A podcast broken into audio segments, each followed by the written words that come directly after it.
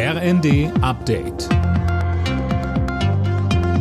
Stündlich neu. Auf den Punkt informiert. Ich bin Anna Löwer. Bundeskanzler Scholz bedauert, dass er auf den Holocaust-Vergleich von Palästinenserpräsident Abbas nicht sofort reagiert hat. Er sei zutiefst empört über dessen Aussagen, teilte Scholz nun mit. Bei einer gemeinsamen Pressekonferenz mit dem Kanzler hatte Abbas das Vorgehen Israels gegen Palästinenser als Holocaust bezeichnet.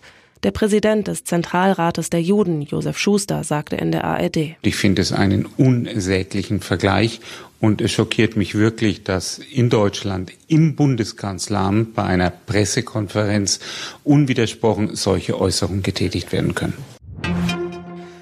UN-Generalsekretär Guterres will heute in der Ukraine mit dem ukrainischen Präsidenten Zelensky und dem türkischen Staatschef Erdogan zusammenkommen.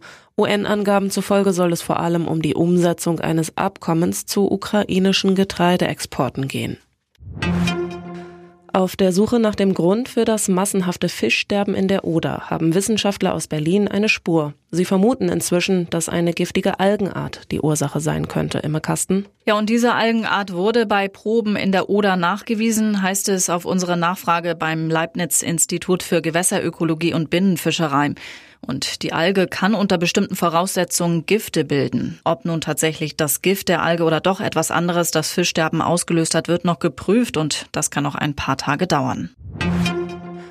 Immer weniger Frauen in Deutschland greifen zur Antibabypille. Laut einer Analyse der Krankenkasse AOK haben im vergangenen Jahr nur noch 32 Prozent der Mädchen und Frauen mit der Pille verhütet. Vor zehn Jahren waren es noch deutlich mehr. Alle Nachrichten auf rnd.de